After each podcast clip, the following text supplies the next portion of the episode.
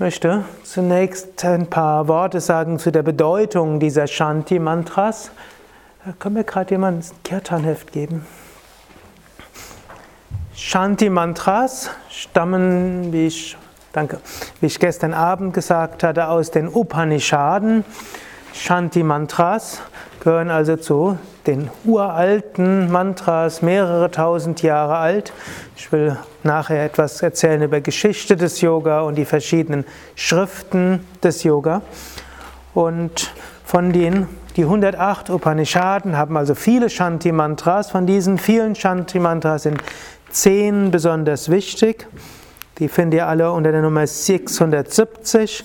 Und von diesen zehn besonders wichtigen singen wir übrigens eines jeden Tag. Das, muss gerade gucken, das wird jetzt hier gar nicht abgeschrieben, weil wir es an einer anderen Stelle finden. Das ist Purnamada Purnamidam Purnat.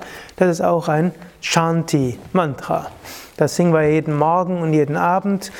Und dann gibt es vier, die besonders wichtig sind. Und diese vier, die singen wir jetzt vor den meisten Vorträgen während dieser Woche. Damit wir so in die Stimmung immer wieder kommen, um uns mit Vedanta zu beschäftigen und auch um eine Friedenskraft in euch stärker werden zu lassen.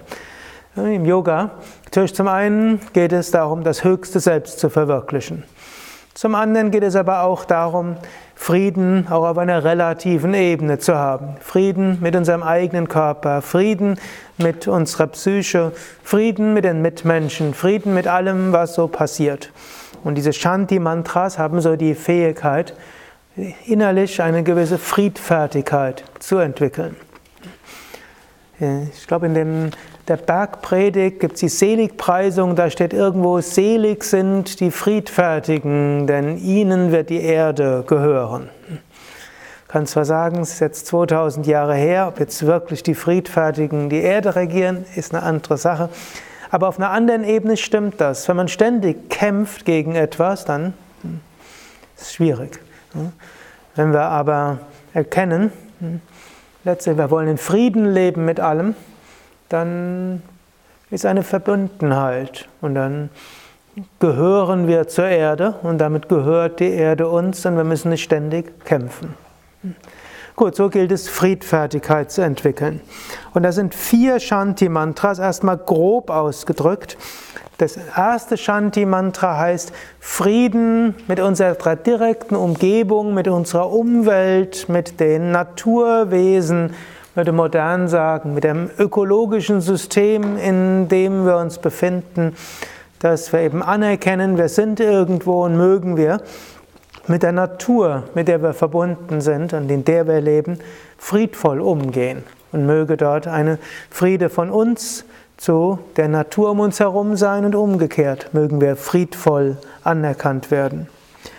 Das zweite Shanti-Mantra ist Frieden in der spirituellen Gemeinschaft, in einem Sinne, in einem weiteren Sinne Frieden in, mit den Menschen, mit denen man zu tun hat.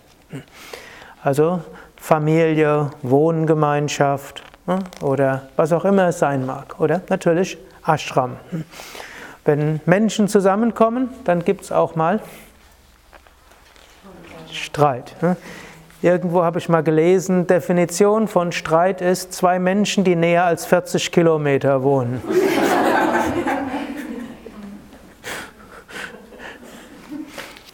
Gut, der Meinungsunterschiede können friedvoller sein oder weniger friedvoll. Und so bitten wir, dass wir ne, uns bemühen wollen, mit Friedfertigkeit kann man übrigens auch wiederholen, wenn irgendwo irgendeine Streitsituation festgefahren ist, dann kann man das hm, dreimal, neunmal, 27 mal, 108 mal und um darum bitten, dass hm, Frieden herrschen möge. Das dritte Shanti-Mantra ist für Frieden mit uns selbst. Hm? Frieden mit dem Körper, Frieden mit den Teilen des Körpers, Frieden mit den Eigenschaften, die jeder in sich trägt. Und das vierte Shanti-Mantra ist Frieden mit all dem, mit dem wir es im Alltag zu tun haben. Man könnte auch sagen, Frieden mit unseren Aufgaben, die wir haben, Frieden mit dem, was das Leben uns schenkt oder auch einfach als Aufgaben gibt. Wir können es auch noch etwas detaillierter gehen. Erstes Vers. Om Shamno Mitra. Mitra ist die Sonne. Mitra heißt wörtlich Freund, aber Mitra ist auch ein Beiname von der Sonne. Und das heißt, möge, hm, Sham no, möge gut sein. Hm, Sham gut, no, möge sein. Möge die Sonne gut zu uns sein. Oder anders ausgedrückt, hm, mögen wir die Sonne, mit der Sonne in Harmonie leben. Sham Varunaha, Varuna ist Wassergott. Jetzt könnte man sagen, möge Wasser alles gut sein.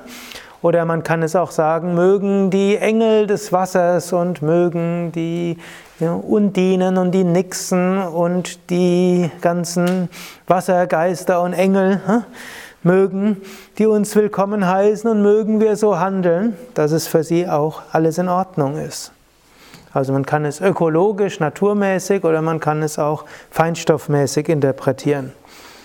Shamno Bhavatvaryama, möge Aryama gut zu uns sein. Aryama wird manchmal gesagt, ist Yama der Totengott. Hm? Auch das kann, damit würde man auch einschließen alle Verstorbenen. Mögen wir in Harmonie leben mit allen Wesen, die vielleicht noch auf der Erdebene sind und hm, physisch vielleicht jetzt nicht da sind. Mögen wir die, die jetzt zu Yama hingegangen sind, mögen es denen gut gehen. Hm? Shamna Indro, dann Indra, der König der Götter. Ihr habt gestern Abend etwas gehört, eine der vielen Geschichten um Indra, wie Indra die Selbstverwirklichung erreicht hat. Götter, in dem Sinne wird man eigentlich korrekter sagen, Engel. Es gibt zum einen gibt es eben Ishvara, wie ihr heute Morgen gehört habt, persönlicher Gott, Gott, der die Welt schöpft, erhält, zerstört, den können wir auf so viele verschiedene Weisen sehen, als Brahma, als Vishnu, als Shiva, als Durga, als Lakshmi, Saraswati. Die werden nicht angenommen, dass das Einzelwesen sind, sondern das ist alles verschiedene Namen der, des einen Gottes und der göttlichen Wirklichkeit. Dagegen Indra, Varuna, Agni und so weiter, das sollen dann Engelswesen sein. Man könnte es als Prinzipien deuten, aber man kann sie eben auch als Engelswesen sehen. Da gibt es viele Engelswesen. Wenn es viele Engelswesen gibt, muss es auch einen Chef geben.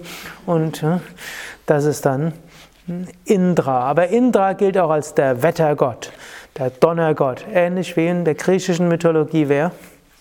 Zeus.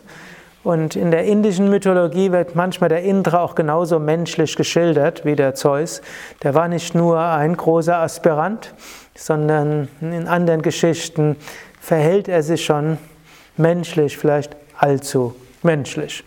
Darf man dann auch nicht immer wörtlich nehmen, sondern manche soll es einfach zeigen, Urprinzipien, die sich stellvertretend für menschliche äh, Eigenschaften äh, manifestieren auf einer Götterebene. Aber wir können eben auch sagen, ja, hinter den Naturgewalten stecken auch Engelswelten. Die sind zwar auch alle unwirklich, weil sie Maya sind, aber in einer relativen Welt kann man auch Kontakt damit aufnehmen. Man kann, wenn es mal regnet und donnert und blitzt, kann man spüren, ja, in den Naturgewalten hm, ist auch eine Engelskraft. Brihaspati, Brihaspati ist der Guru der Engel. Die Engel brauchen auch einen Guru. So wie Prajapati. Manchmal wird gesagt, Prajapati war, ist eine Manifestation von Brihaspati. Was auch heißen soll, selbst die Engel, die brauchen einen Guru. Shamno Vishnu. Und dann eben, jetzt geht es zu Vishnu. Da wendet man sich also jetzt an Gott als persönlichen Gott. Uru Kramaha. Uru Kramaha heißt der großen Schritte, aber Krama heißt Schritte. Was auch heißt, schrittweise wollen wir uns weiterentwickeln. Verneigungen vor dem Höchsten. Namo Brahmane, Verneigung vor Brahman. Also jetzt geht man schrittweise erst die Naturwesen, hm, dann Ishvara, Vishnu und dann zu Brahman als Ganzes. Dann geht man wieder zurück. Namaste Vayu. Vayu ist der Engel des Windes. Hm? Also Ehrerbietung den Luftwesen, würde man auch sagen. Den Feenwesen, den Engelswesen oder den Elfen, das sind alles so Luftgeister, die dort sehr fein, subtil sind. Oder auch dann die machtvolleren Windgeister, die übergeordnet sind. Dann sagt man, du bist wahrhaft der sichtbare Brahman. Pratyaksha, sichtbar, Akshu ist sichtbar, Pratyaksha, sichtbare, also Aksha, Auge, sichtbare Brahman. Ich verehre dich als sichtbares Brahman. Was auch heißen soll, wenn wir jetzt uns mit Vedanta beschäftigen und mit Brahman, dann heißt das nicht, dass wir die Welt negieren. Dann sagen, hm, Welt gibt's nicht. Jagan Mitya, wird ihr noch einiges drüber hören. Welt existiert nicht. Sie existiert nicht als von Brahman getrennte etwas, sondern wir wollen dann auch in der manifestierten Welt Brahman sehen. Ich werde nur dich, Brahman, rufen, ich werde dich Wahrheit nennen. Möge so das Göttliche mich beschützen und möge es auch den Lehrer beschützen. Womit man auch ausdrückt, auch ein Lehrer kann durchaus unvollkommen sein, sonst braucht er jetzt nicht den besonderen Schutz. Man will selbst beschützt, beschützt werden. Man erkennt an, auch der Lehrer, der verehrungswürdig ist, weil man von ihm viel lernen kann und weil hoffentlich irgendwo Weisheit durch ihn fließt, der mag äh, auch körperliche Schwierigkeiten haben, vielleicht auch psychische Schwierigkeiten haben. Vollkommenheit heißt nicht, dass man auf allen Ebenen vollkommen sein muss. Vollkommenheit würde heißen, man ist sich dessen bewusst, was man wirklich ist, nämlich Vollkommenheit. Und so bittet man auch hier für den Lehrer. Zweite Strophe. Möge das, das Göttliche, das Unendliche, beide beschützen, Lehrer und Schüler. Möge es beide, Lehrer und Schüler, die Wonne der Befreiung genießen lassen. Und mögen wir beide uns anstrengen, die wahre Bedeutung zu, der Schriften zu erfassen. Und möge unser Lernen Tejas sein. Hm? Hier steht ausgezeichnet, aber es ist strahlend leuchtend. Tejas ist auch Feuer. Hm? Also nicht einfach nur irgendwie so fade. Hm? Ja, müssen wir auch noch lernen. Sondern strahlend, leuchtend, feurig, mit Enthusiasmus. Mögen wir dort das die Suche kann einen ergreifen, sie kann einen verzehren, sie kann einen verbrennen. Hm? Und was dann übrig bleibt, ist das Unendliche. Mögen wir nicht miteinander streiten. Man kann manchmal diskutieren, man kann auch unterschiedlicher Meinung sein. Im Yoga wissen wir ja, die höchste Wirklichkeit ist nicht in Worte zu fassen, deshalb kann man sie auf unterschiedliche Weise fassen im Bewusstsein. Jede Art, die Weisheit in Worte zu fassen, ist irrtumsbehaftet. Es gibt keine Möglichkeit, die Wahrheit uh, absolut korrekt in Worte zu fassen. Wenn man nachher die Wahrheit erfahren hat und sich selbst als Wahrheit erfährt, dann ist alles gleich. Nur wenn man es nachher probiert, in Worte zu fassen, dann wird es wieder schwierig. Und das gilt es anzuerkennen. Und so kann man darum ringen, die Wahrheit zu erfahren. Man kann darum ringen, sie auf unterschiedliche Weise auszudrücken. Man kann Fragen stellen und diskutieren, aber man muss sich deshalb nicht streiten. Gut, die dritte Strophe sagt, mögen all meine Glieder, Anga heißt Glieder, ihr kennt Ashtanga als Ashtanga Yoga, der Weg der, der Yoga der acht Glieder, Anga, Mamangani, meine Glieder, mögen die alle Abhyayantu zu großer Vitalität heranwachsen. Und da möge insbesondere Vak, meine Sprache, Prana, meine Energien, Chakshu, Auge, Shrotra, Ohr, dann möge all meine, auch noch Atta, also diese auch, jetzt Bala, meine Stärke und Indriyas, mögen meine Sinne, Cha Sabani, Cha und alles andere auch. Möge das alles wachsen. Diese sind alle das Brahman der Upanishaden. Also auch der ganze Körper ist Brahman der Upanishaden. Und darin ist so eingeschlossen, weil es ja Shanti-Mantra ist, möge ich friedvoll mit mir selbst umgehen. Möge ich meine Sinne, mit meinen Sinnen freundlich umgehen. Jetzt aufpassen, was stecke ich in meinen Mund? Was steck, mit was belaste ich meine Nase? Wie gehe ich mit meinem Körper um? Möge ich friedvoll damit umgehen? Der Körper ist auch eine Manifestation von Brahman. Möge ich das auch so erkennen? Ich bin zwar das Unendliche und das Ewige, aber jetzt habe ich irgendwo Karma in diesem Körperkomplex. Möge ich mit diesem Körper friedvoll umgehen und möge ich mit ihm respektvoll umgehen, denn er ist eine Manifestation von Brahman. Möge ich nicht über mich selbst schimpfen. Grässliche Nase, blöder Bauch, hm? dumme Augen. Was muss ich jetzt noch Falten kriegen und könnten die Augen nicht besser sehen und warum muss ausgerechnet der Körper jetzt in dem Moment so und so weiter. Manche Menschen gehen nicht sehr friedvoll mit sich um. Manche führen einen Dauerkrieg gegen ihren Körper sei es nur gegen einen bestimmten Zelltypus im Körper, der sich etwas äh, ausdehnt. Es ist gut, diszipliniert zu sein, aber es ist auch gut, ein freundliches, friedvolles Verhältnis auch zu seinem Körper zu haben. Also all das sind dieses Brahman der Upanishaden und möge ich deshalb Brahman nicht zurückweisen, indem ich den Körper schlecht behandle. Das ist auch eine Absage an die sogenannten tamasiges Tapas. Der Bhagavad Gita wird von sattwigen, rajasigen und tamasigen Tapas gesprochen. Tapas ist was? Askese, auch Disziplin. Und tamasiges Tapas ist das, was dem Körper schadet. Glücklicherweise ist das einigermaßen aus der Mode gekommen, aber es gab zu allen Zeiten hm, spirituelle und religiöse Praktiken, die man als tamasiges Tapas bezeichnen würde. Die Geißler oder härene Gewänder oder, das sind jetzt Westen in der Klostertradition übliche, zum Teil noch im Opus Dei praktizierte, irgendein irgendwelcher äh, Dornengürtel, die ins Fleisch hineinschneiden oder es gab im Mittelalter auch ein bestimmtes Gelübde, dass man seine Kleider nicht ablegt, bis sie von selbst abfaulen. Das galt dann als eine Form von Askese. Da die Hildegard von Bingen sich so dagegen gewehrt und hat versucht, Menschen davon zu überzeugen, dass sie nicht ihren Körper ruinieren, sondern freundlich mit ihm umgehen.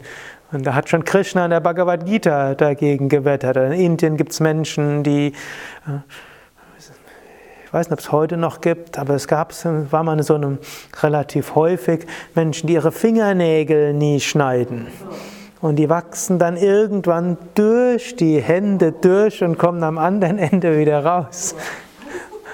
Oder solche, die halten eine Hand oberhalb vom Kopf, bis die Hand irgendwann ledern wird wird mumifiziert und ist nicht mehr bewegbar. Also, hm? Menschen machen im Namen von Religion schon schlimme Dinge. Hier also mögen wir Brahman verehren. Dieser Körper ist auch der Körper, ist auch Brahman. Es gilt ihn nicht zu bekämpfen und unfreundlich zu sein, sondern mögen wir freundlich zum Körper sein, wird auch der Körper freundlich zu uns sein. Gut, dann geht es weiter. Lasse all die Tugenden, von denen in den Upanishaden ste geschrieben steht, in mir festigen. Gut, das heißt jetzt letztlich auch, aber da steht Dharmas. Ne? Gut, Dharmas, da kann man übersetzen als Tugenden. Dharma hat so viele verschiedene Bedeutungen. Dharma heißt ja auch Aufgabe, Dharma heißt Pflicht. Dharma steht aber auch für Swadharma, die verschiedenen Eigenschaften. Es heißt auch, möge ich mit meinen inneren Eigenschaften in Frieden leben. Auch nicht mich selbst bekämpfen. Manche Menschen kämpfen gegen ihre Ängste und kämpfen gegen ihren Ärger. Mit großer Vehemenz bekämpfe ich meinen Ärger. Äh, gut, manche Menschen lieben das Heldentum und das heroische Heldentum. Es gibt aber oft einen einfacheren Weg. Man kommt in Frieden mit dem und erkennt, Ängste haben auch ihren Sinn. Sie helfen einem vorsichtig zu sein, sie helfen einem sich vorzubereiten, die helfen einem wach zu sein. Man soll sich nicht um sie, nicht von ihnen beherrschen lassen, aber man kann erstmal anerkennen, ist es gut, dass ich ängstlich bin. Es wäre schlimmer, gar keine Angst zu haben, als zu viel Angst zu haben. Zu viel Angst kann man lernen, besser mit umzugehen. Gar keine Angst zu haben, macht das Leben sehr kompliziert. Da muss alles äh, mit dem Intellekt laufen. Es macht einem nichts aus, ob man jetzt, die, wenn man über die Straße geht, plötzlich quietschen die Bremsen. Emotional passiert nichts. Es macht einem nichts aus, wenn man sich blamiert, weil man sich nicht vorbereitet hat und irgendwelchen Unsinn erzählt. Es gibt dieses Phänomen von Menschen, die tatsächlich angstfrei sind. Es ist nicht, nicht wünschenswert. Vielmehr ist es wünschenswert zu erkennen, es ist gut, dass da Ängste da sind. Auch Ärger ist grundsätzlich etwas Gutes. Wenn Menschen sich nie ärgern würden, dann hätten es Diktatoren einfach. Man könnte sagen, dann wird die menschliche Gesellschaft vielleicht so funktionieren wie ein Ameisenstaat, jeder macht, was er zu tun hat und gibt vielleicht nicht so viel Krach und so viel Streit, könnte man auch sagen, aber es wird vielleicht nicht vorangehen und man würde nicht denken. Und eine Diktatur liebt, würde Menschen lieben, die sich nie über was aufregen und ärgern und zu allem Ja und Amen sagen. Es ist gut, dass das da ist. Aber ständig nur aus Ärger zu handeln ist auch nicht gut. Können viele Probleme geschehen. Aber hm, muss auch aufpassen, in Yoga-Kreisen werden manchmal die Pitta-Menschen etwas, äh, wie kann man sagen, schlecht angesehen.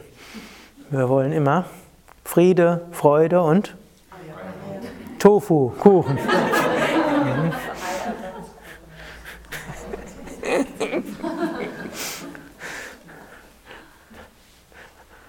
Und vielleicht in Deutschland allgemein ist so, dass äh, das Verständnis, dass auch irgendwo mal eine etwas vehementere Auseinandersetzung zu führen, hm, dass das auch mal gut sein kann, dieses Verständnis ist nicht so da. In südlichen Ländern ist das etwas mehr. Irgendwann mal vor ein paar Jahren war mal mein, hat man meinen Vater, seine drei Söhne eingeladen, mal nach Rom zu fahren. Und da waren wir dann drei Tage in Rom.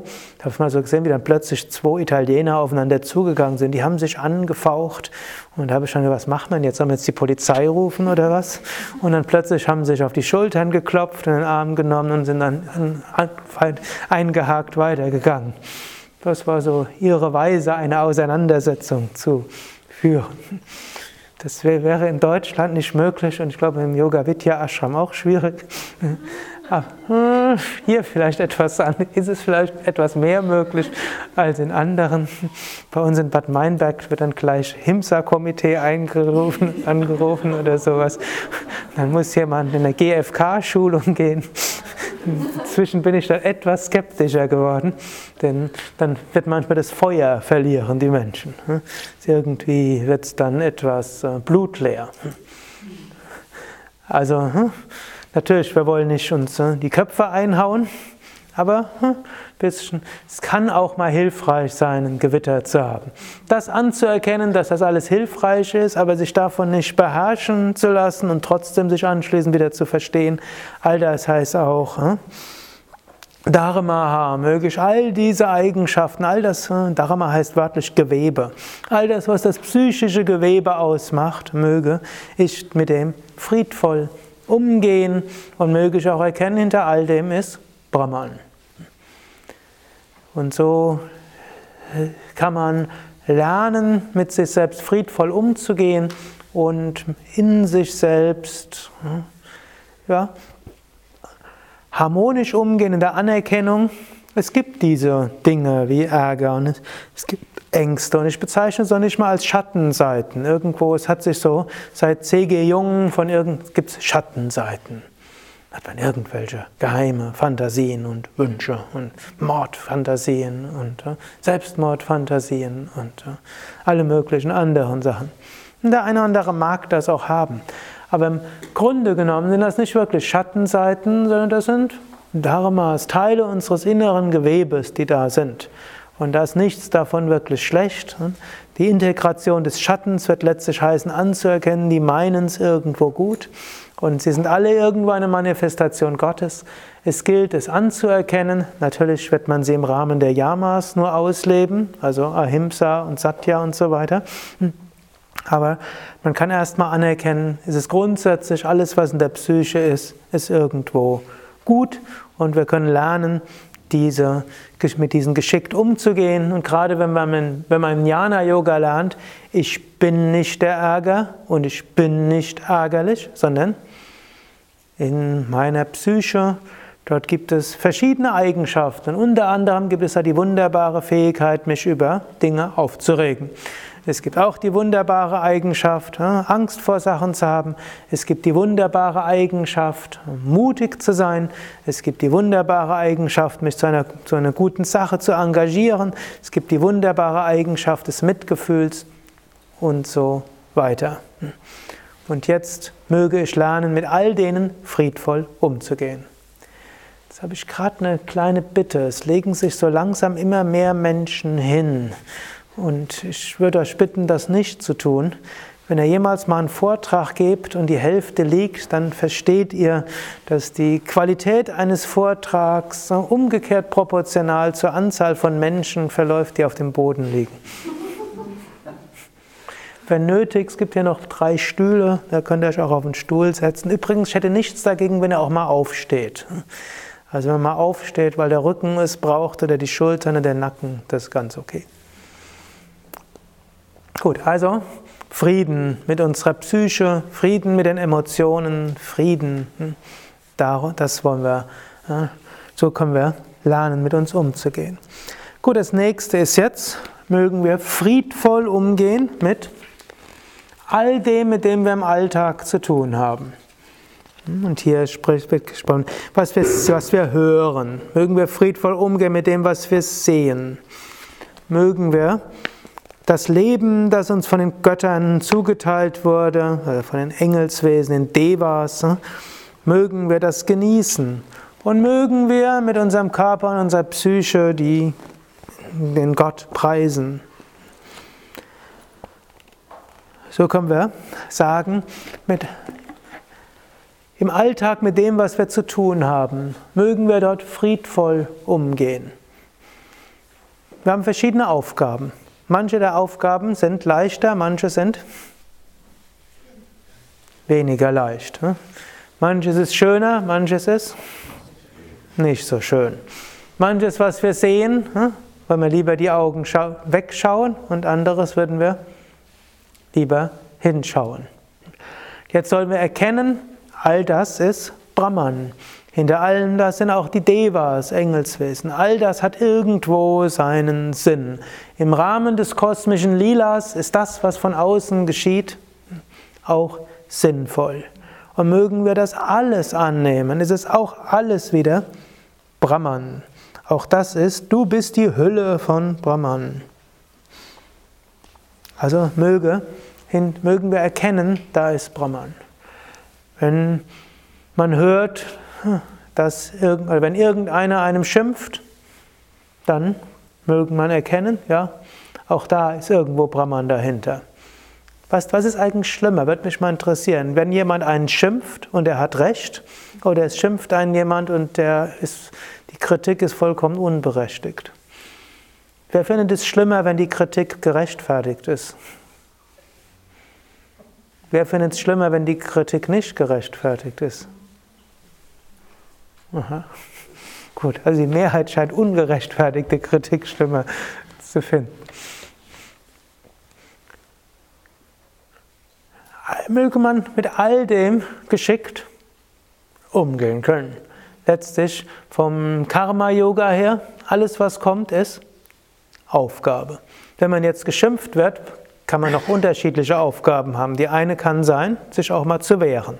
Kann sein, dass das die karmische Aufgabe ist. Die andere kann sein, Gelassenheit zu üben und gar nicht zu reagieren. Und die nächste kann sein, ein bisschen demütiger zu sein und dankbar zu sein, dass so das eigene Ego ein bisschen hm, einen kleinen Dämpfer bekommt. Also Man kann sagen, im Grunde genommen, bevor man sich mit Vedanta beschäftigt, erkennt man letztlich an, das, was man nachher an abstrakten Weisheiten hört, hat auch mit dem Leben zu tun. Und es möge sich, mögen wir so lernen, dass wir nachher auch so im Leben leben können. In Harmonie, je nachdem, ob ihr an Feinstoffwesen glaubt oder nicht, kann man sagen, mit der Natur, mit der wir zusammen sind und der Ökologie, so könnte man die erste Strophe interpretieren, oder wer eben an Feinstoffwesen glaubt, vielleicht sogar solche erfahren hat, gesehen hat, gespürt hat, in Harmonie mit all diesen hm, Feinstoffwesen, mit denen wir umgeben sind. Mögen wir in Harmonie leben mit den Menschen, mit denen wir zusammen sind. Mögen wir gemeinsam uns bemühen. Mögen wir in Harmonie mit unserem Körper leben, mit unserer Psyche leben. Mögen wir lernen, mit Körper und Psyche sinnvoll und geschickt umzugehen. Weniger bekämpfen, sondern friedvoll. Und mögen wir unsere Aufgaben im Leben annehmen und damit geschickt umgehen. Shanti. Shanti, Shanti.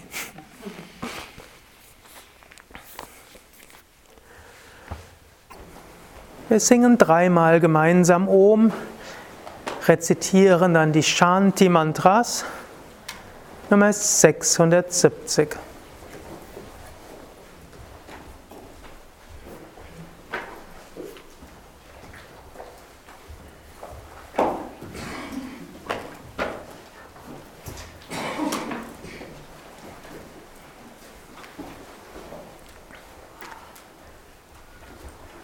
jetzt kein Kirtanheft hat, kann entweder noch eins holen oder sich zum Nachbar hinsetzen. 670.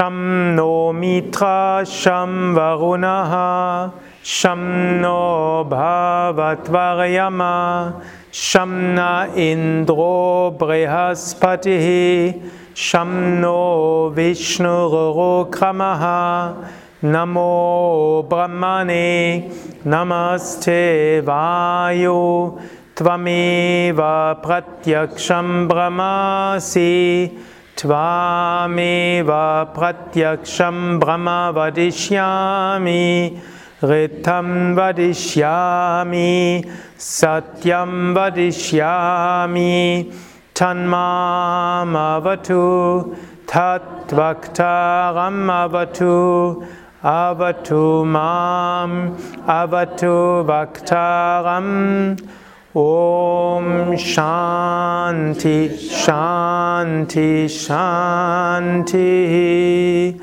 ॐ सहना भवतु सहनौ भुनक्तु सह व्ययं खगभावहै तेजस्विनावदीतमस्तु मा विद्विषावहै।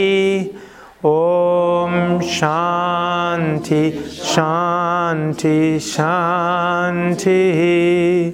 Om Apyayantu Mamangani Vakpranas Chakshushrotram Atobalam Indriyani Chasarvani Sarvam Brahmopanishadam Maham Brahma Nirakuryam Mama Brahma Nirakarot. Anira Karanamastu Anira Karaname Astu. Tadatmani Nirate. Ya Upanishatsu Dharma Te Mai Santu. Te Mai Santu Om Shanti Shanti Shanti Om Apyayantu Mamangani Vagpranas Chakshushrotram. Noch einmal. Ato balamindriyani chasarvani sarvam brahmopanishadam maham brahma nirakuryam. Mama brahma nirakarot. Anira karanamastu anira karaname astu. Tadatmani nirate. Ya Upanishatsu Dharma. Te Mai Santu. Te Mai Santu Om Shanti Shanti Shanti. Om Bhatram Karnebhi Shrinuyama Devaha. Bhatram Pashye Makshabhyachatraha Stirairangais Tushtuvaghumsastanubihi Vyashema Devahitam Yadayuhu Swastina Indro Vredashravaha Swastina Pusha Vishvavedaha Swastinastakshyo arishtanemihi Swastino brihaspati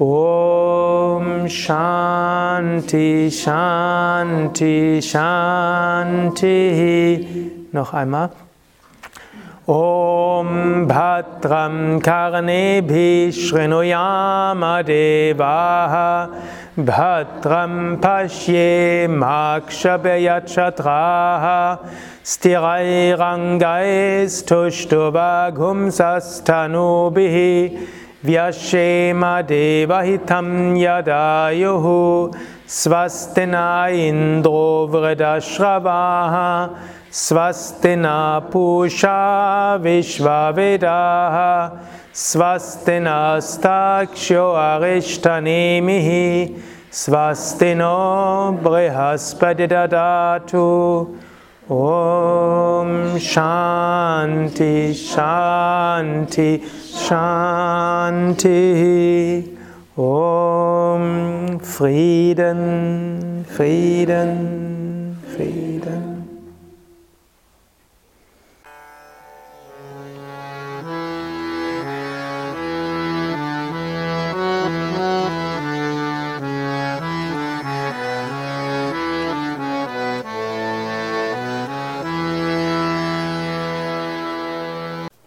Das war die aktuelle Ausgabe des Yoga Vidya Satsang Podcasts. Mehr Informationen zum Yoga über Yoga-Seminare, Yoga-Workshops, Yogakurse, Vorträge zu Spiritualität und Meditation unter www.yoga-vidya.de